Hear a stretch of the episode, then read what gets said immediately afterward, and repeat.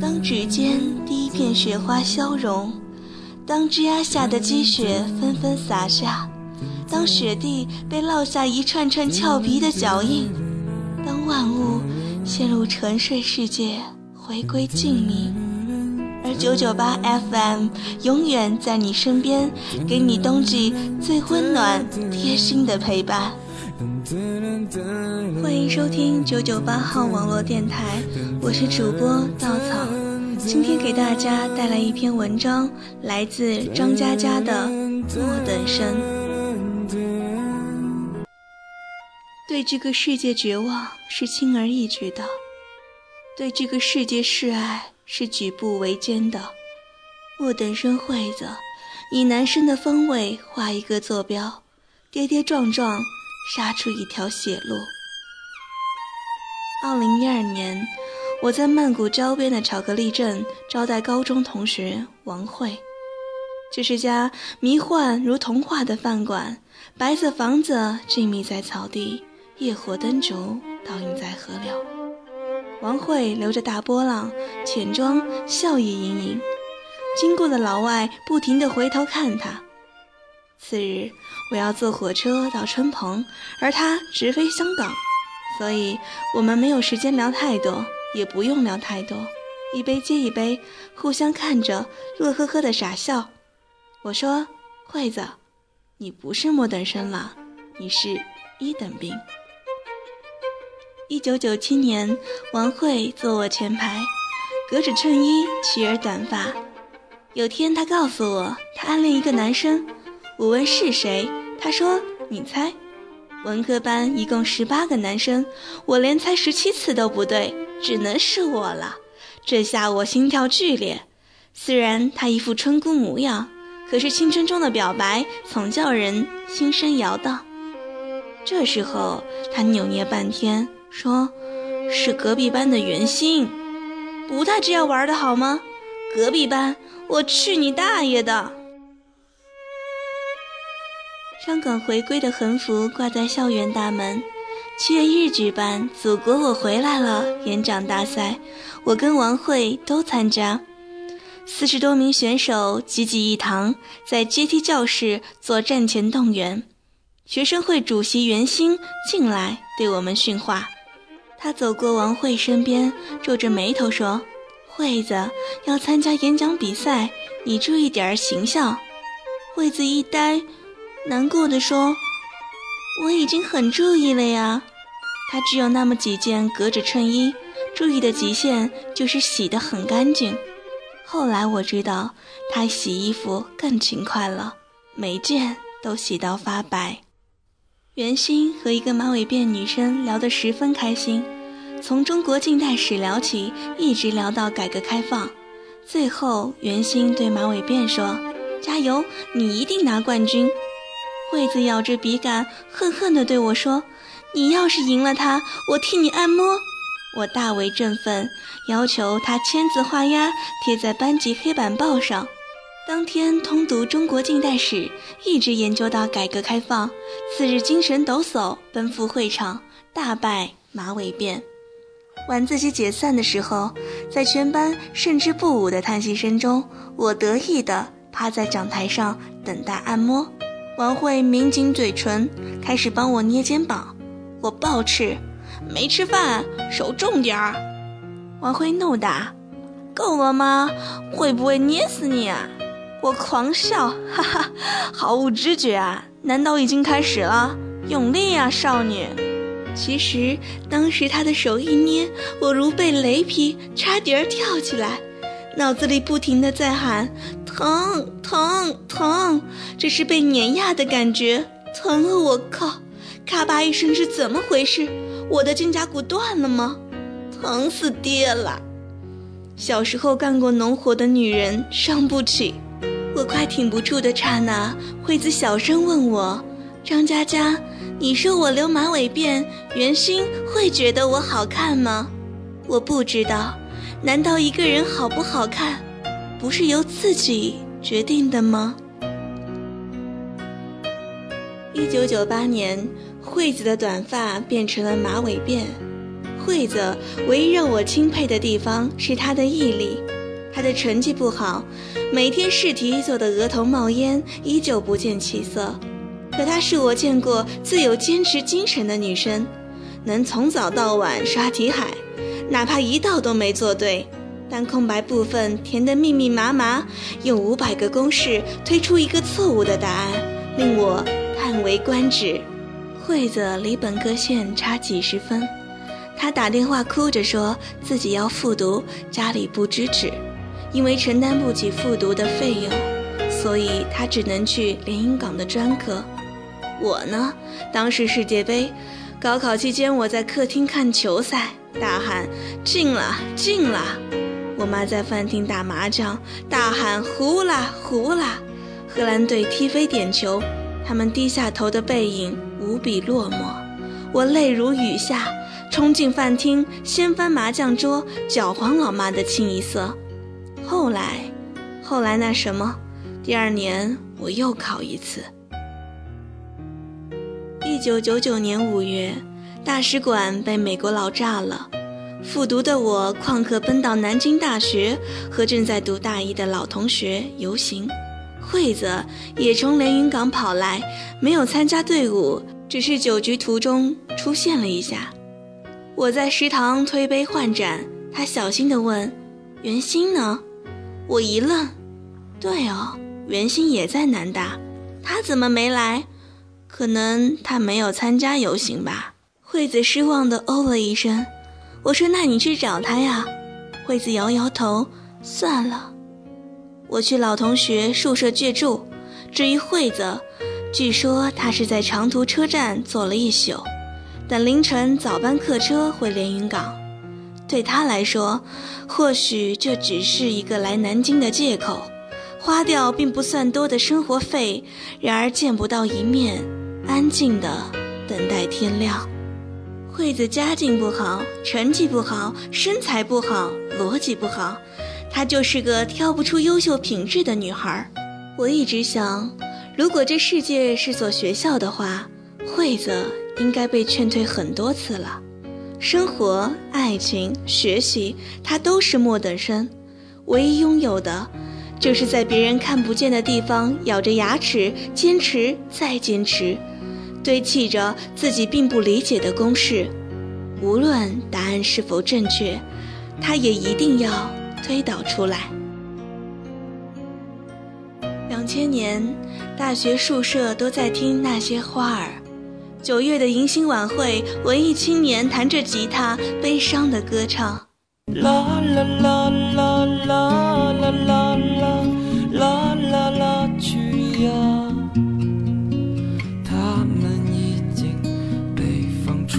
走，散落在天涯。我拎着啤酒在校园晃悠，回到宿舍接到惠子的电话，她无比兴奋地喊：“张佳佳，我专升本啦，我也到南京了，在南师大。”末等生惠子以男生的方位画一个坐标，跌跌撞撞杀出一条血路。二零零一年十月七日，十强赛中国队在沈阳主场战胜阿曼，提前两轮出线。一切雄性动物都沸腾了，宿舍里的男生怪叫着点燃床单扔出窗口，一群男生大呼小叫冲到六栋女生宿舍楼下。我在对面七栋二楼看见他们簇拥的人是袁心，袁心对着六栋楼上的阳台兴奋地喊：“霞儿，中国队出现啦！”一群男人齐声狂吼：“出现啦！”袁心喊：“请做我女朋友吧！”一群男人齐声狂吼：“请做他的女朋友吧！”望着下方那一场幸福，我的脑海浮现出惠子的笑脸。她穿着格子衬衣，马尾辫保持至今。不知道她这时候在哪里。两千零二年年底，非典出现，蔓延到两千零三年三月。我在电视台打工，被辅导员勒令回校。四月更加严重，新闻反复辟谣，学校禁止外出，不允许和校外人员有任何接触。我在宿舍百无聊赖地打星际，接到电话是惠子，她说一起吃晚饭吧。我说出不去。他说没关系，我在你们学校。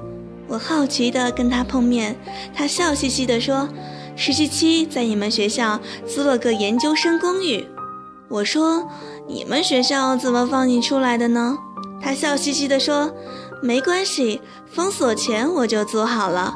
辅导员打电话找我，我骗他在外地实习，他让我待着别乱跑。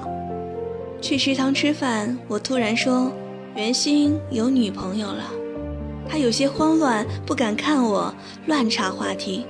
我保持沉默，他终于抬头说：“我想和他离得近一些，哪怕从来没有碰到过，但只要跟他一个校园，我就很开心。”一个女孩子，男生都不知道她的存在，他却花了一年又一年，拼尽了全力想靠近她，无法和他说话，他的一切努力，只是跑到终点，去望一望。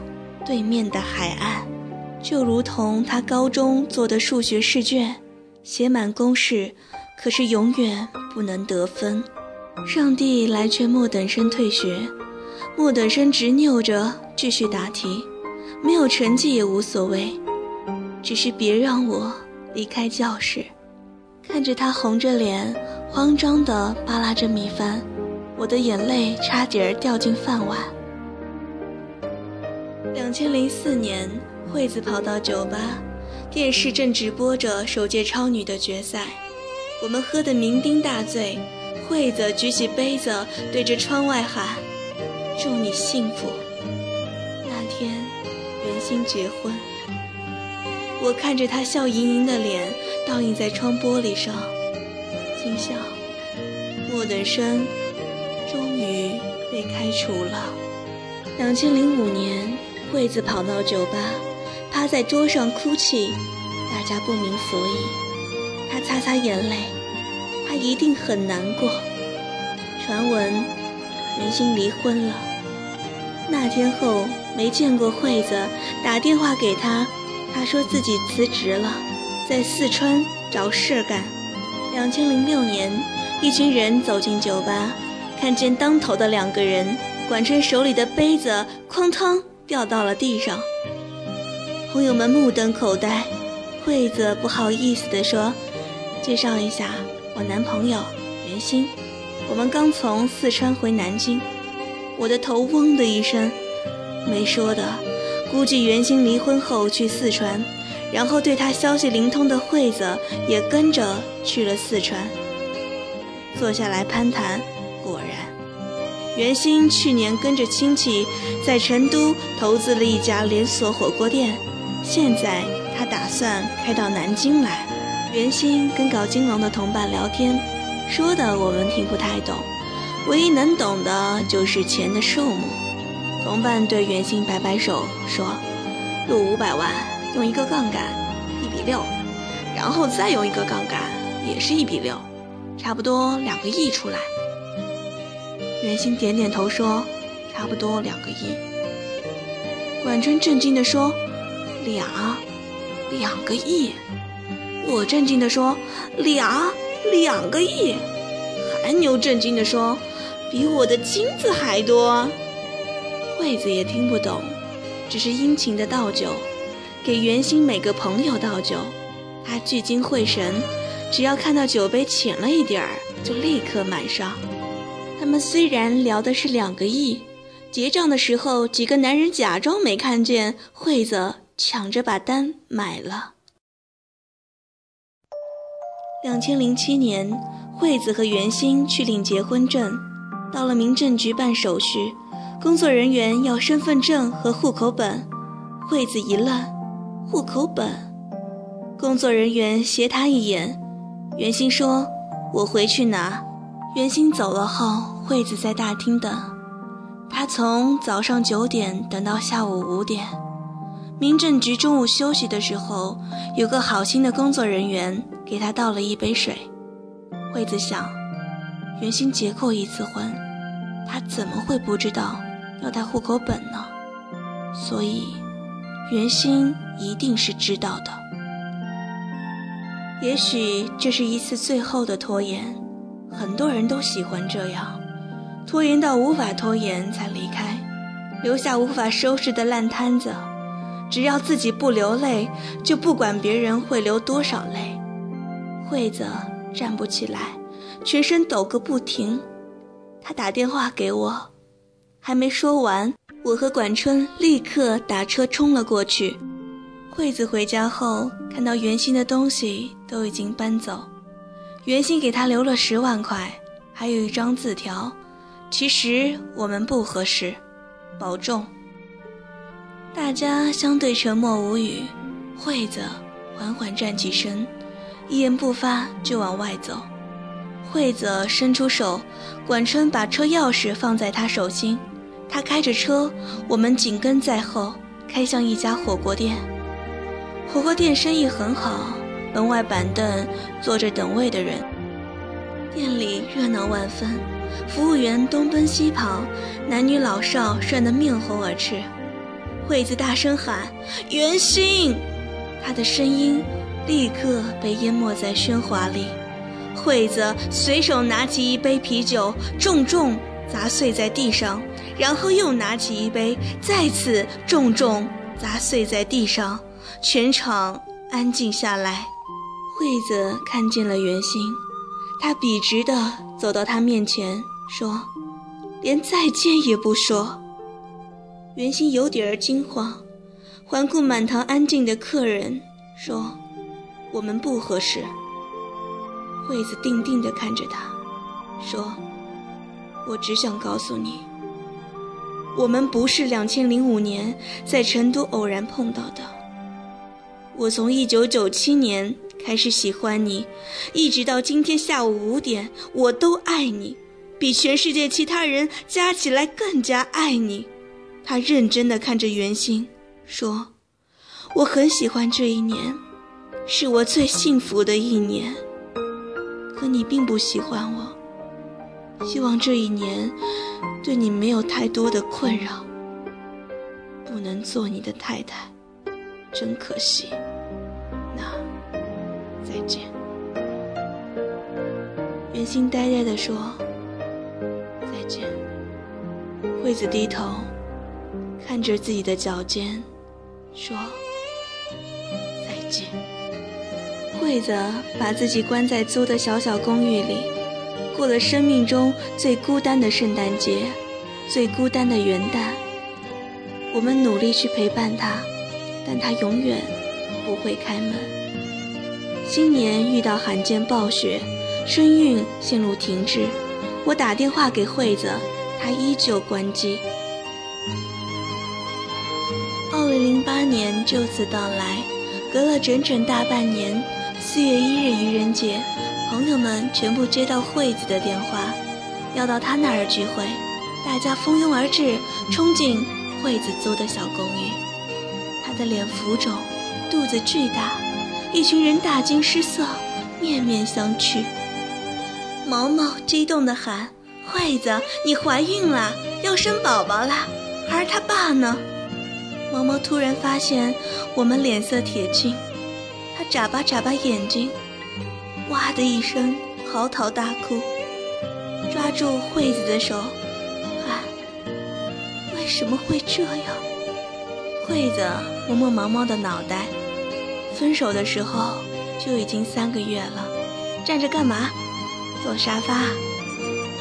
我们挤在沙发上，惠子清清嗓门说：“下个月孩子就要生了，用的东西你们都给点主意。”他指挥管春打开一个大塑料袋，里面全是纸尿裤，皱着眉头说：“到底哪种适合宝宝的皮肤呢？”这样，你们每人穿一种，有不舒服的坚决不能用。我捧着一包，颤抖地问：“那我们要穿多久？”惠子一愣，拍拍我手上的纸尿裤。我低头一看，包装袋上写着“美好新生一百天”。我差点哭出来，要穿一百天。惠子说：“嘿，宝宝穿一百天，你们穿一天。明天交份报告给我，详细说说皮肤的感受，最好不少于一百字。”我们聊了很久，惠子有条不紊地安排着需要我们帮忙的事情，我们忙不迭地点头。可是毛毛一直在哭，惠子微笑，不敢见你们，因为我要坚持生下来。我说，生不生是你自己的事情，养不养是我们的事情。惠子摇头，养也是我自己的事情。离开的时候，毛毛走到门口，回头看着安静站立的惠子，抽泣着说：“惠子，你怎么过来的？惠子，你告诉我，你怎么过来的？”婉珍快步离开，冲进地下车库，猛地立住，狂喊：“袁鑫，我操你大爷！”他的喊声回荡在车库，我的眼泪。也冲出眼眶。第二天，管春教的好爽好爽好爽，重复五十次。我教的好爽，就是上厕所不小心撕破，卡住拉链。第二次上厕所，拉链拉不开，我喝多了就尿在裤子里了。幸好穿了纸尿裤。哎，特别悲伤的一次因果。韩牛教的。那薄弱的纸张触摸我粗糙的肌肤，柔滑如同空气。我抚摸过无数的女人，第一次被纸尿裤抚摸，心灵每分钟都在站立，感受到新生，感受到美好，感受到屁股的灵魂。惠子顺产，一大群朋友坐立不安的守候。看到小朋友的时候，所有人哭得不能自已，只有精疲力竭的惠子依然微笑着。毛毛陪着惠子坐月子，每一次我们带着东西去他家，总能看到两个女人对着小宝宝傻笑。韩牛熟练地给宝宝换纸尿裤，嗯，对，是韩牛，不是我们不积极。而是他不允许我们分享这快乐。两千零九年，韩牛群发短信：“谁能找到买学区房的门路？”我回：“不结婚先买房，写谁的名字啊？”韩牛：“靠，大老爷们儿结不结婚都要写女人的名字。”二零一二年的巧克力镇，高中同学王慧坐在我对面。东南亚的天气热烈而自由，黄昏像燃着金色的披萨。惠子不是短发，不是马尾辫，是大波浪。王慧给我看一段韩牛刚发来的视频，韩牛和一个五岁的小朋友对着镜头在吵架。韩牛说：“儿子，我好穷啊。”小朋友说：“穷会死吗？”韩牛说：“会啊，穷死的！我连遗产都没有，只留下半本小说。”小朋友说：“那我帮你写。”韩牛说：“不行，这本小说叫躲债，你不会写。”小朋友哇的哭了，一边哭一边说：“爸爸不要怕，我帮你写还债。”王慧乐不可支。记忆里的他曾经问我：“留马尾辫会好看吗？”现在他卷着大波浪，曼谷近郊的黄昏做他的背景，深蓝跟随一片灿烂，像燃着花火的油脂，浸在温暖的水面。对这个世界绝望是轻而易举的，对这个世界示爱是举步维艰的。你要学会前进，人群川流不息，在身边像晃动的电影胶片。你怀揣着自己的颜色，往一心要到的地方。回头可以看见放风筝的小孩子，他们有的在广场奔跑欢呼，有的在角落暗自神伤。越是遥远的身影，越是暗淡。他们。要想的已经跟你不一样了。收音机放的歌曲已经换了一首，听完这首歌，你换了街道，你换了夜晚，你换了城市，你换了路标，你跌跌撞撞，做深爱这个世界的人。马尾辫还是大波浪，好不好看，不是由自己决定的吗？对的，所以惠子，你不是末等生，你是一。等兵。亲爱的小耳朵们，对于这个故事有什么自己的想法吗？会不会觉得，执着着一个错的人？可是生活中，我们的双眼是否真正的看得清呢？在一段失败的爱情里，也许你再路过一个转角，说不定才会遇到对的人呢？谁知道呢？今天的播音就要接近尾声了，我是主播稻草，谢谢你们的陪伴，各位晚安，好梦。冲动我真的又想起你而感动，明白心动不碰就不心痛。多年以后，我们除了问候，还可以握手。